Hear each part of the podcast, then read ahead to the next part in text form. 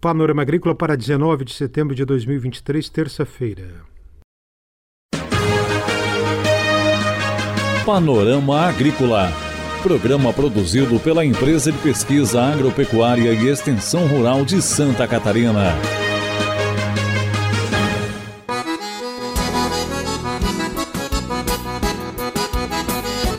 Terça-feira de lua nova, este é o Panorama Agrícola de 19 de setembro.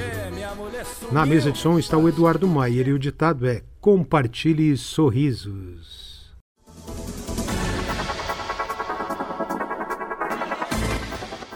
Confira nesta terça-feira aqui no Panorama Agrícola: mel na culinária, nutrição com saúde e sabor.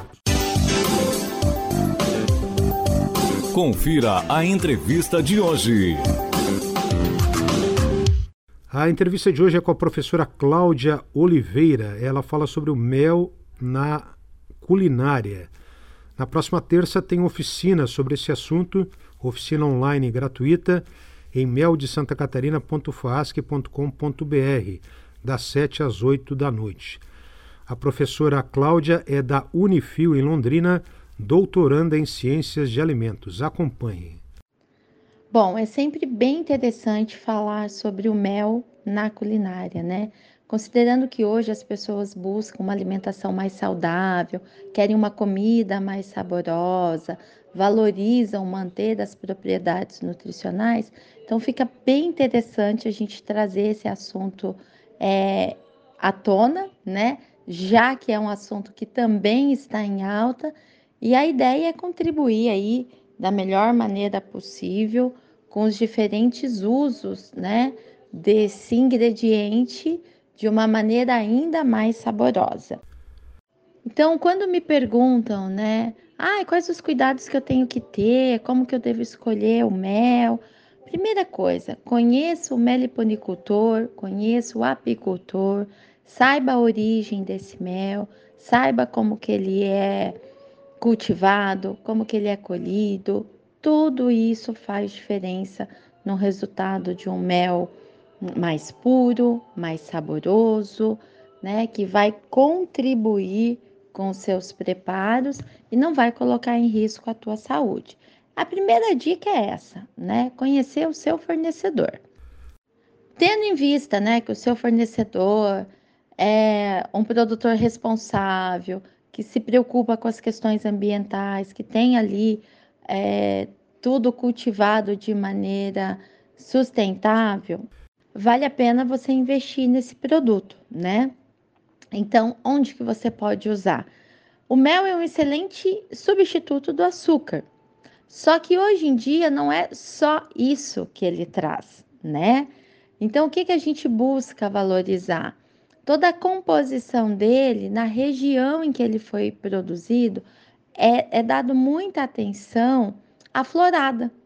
Porque, querendo ou não, né, a gente já sabe que as diferenças de solo, de clima, se foi colhido no verão, se foi colhido no inverno, se foi no outono, uh, o, o, que, que circunda ali a, aquele espaço, se são rosas, flores do campo, árvores frutíferas, tudo isso contribui para um resultado muito diferente.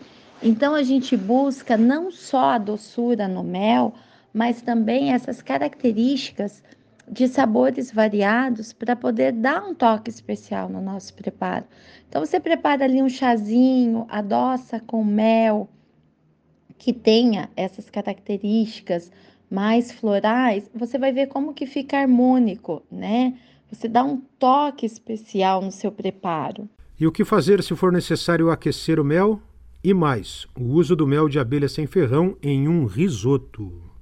Em algumas receitas, como bolos, biscoitos, mesmo que não se tenha a recomendação do aquecimento do mel, porque a gente acaba perdendo ali algumas propriedades nutricionais, a gente recomenda que se coloque como substituto de, do açúcar, porque mesmo que eu perca algumas propriedades, ele ainda continua mais saudável e traz um sabor diferente para o meu preparo. Agora, a, a, a grande, né, o, a grande pegada, o grande lance a, o que tem sido mais procurado ultimamente são os méis de abelha sem ferrão, exatamente por conta dessa diversidade de cor, de aroma, de sabor, para poder finalizar pratos. Então, a gente consegue usar na gastronomia é, em praticamente todos os preparos: doces, salgados, preparos crus, preparos assados, enfim, é, essa busca por essa inovação, dessas características de sabores variados, ela tem ficado cada vez mais constante. Eu, particularmente, gosto muito de usar os méis das abelhas nativas, né, as abelhas sem ferrão. Por quê? Porque eles têm características próprias e únicas. Cada ano, cada florada é um resultado diferente. Esse ano, na nossa oficina de culinária, vou trabalhar com risoto de pera com gorgonzola, finalizado com mel da abelha borá, que traz um aroma de parmesão bem legal para esse prato. E a doçura, a acidez que tem nesse mel casa perfeitamente com a pera e com o gorgonzola, né? Então, essas nuances diferentes que a gente pode encontrar é, no mel é muito divertido e o resultado é extremamente positivo na gastronomia. A professora Cláudia fala sobre aromas e cores na culinária. Hoje em dia, né, na culinária, a gente consegue ter essa liberdade de poder ousar bastante, né? De se inspirar numa receita, fazer uma alteração, de cada um trabalhar com aquilo que realmente gosta.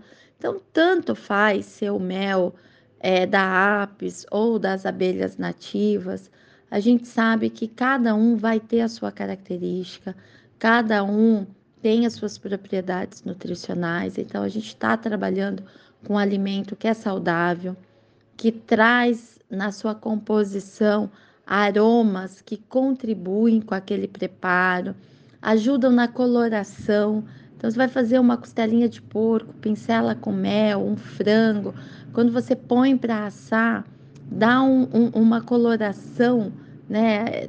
Tão dourada, fica tão apetitoso. A gente sabe que a gente come com os olhos, né? Então, além de estar bonito, vai fazer com que aquele alimento fique ainda mais gostoso. E aí, lógico, se você fez um preparo que precisou alterar a temperatura do mel, soube que perdeu ali um pouquinho de propriedade, usa um pouquinho de mel na salada, vai estar tá ele in natura, usa para adoçar um chá, para adoçar o suco. Por que não um drink, né? Por que não fazer uma bebida alcoólica, mas também com, com algumas propriedades nutricionais interessantes? Então, assim, é, o que eu posso dizer para vocês hoje é que não tem uma limitação do uso. A gente tem que ir testando, experimentando. Agradou o paladar, agradou o visual, tá correto. Pode continuar fazendo. Quanto menos você aquecer o mel, mais resultado nutricional você tem. No entanto, assim como o azeite, né? Por mais que a gente ainda tenha alguma alteração, não se perde tudo e a gente acaba ganhando também com o sabor. Por isso, a minha recomendação é ouse, teste, vocês vão descobrir combinações extremamente interessantes, muito saborosas, que vale a pena. Essa entrevista com a professora Cláudia Oliveira, de Londrina, que na próxima terça-feira faz oficina online gratuita sobre mel na culinária em meldesantacatarina.farrasque.com.br.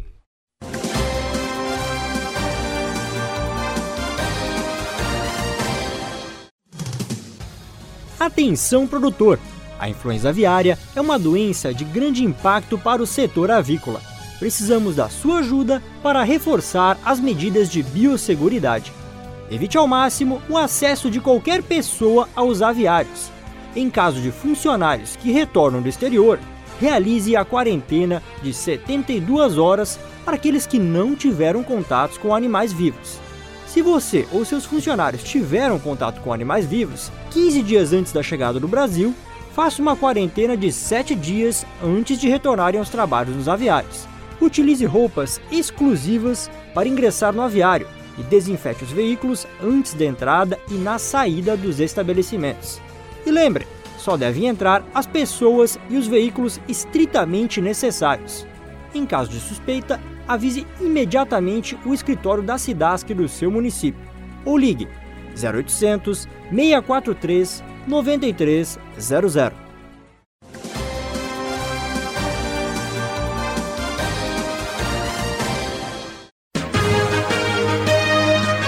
Panorama Agrícola. Programa produzido pela Empresa de Pesquisa Agropecuária e Extensão Rural de Santa Catarina.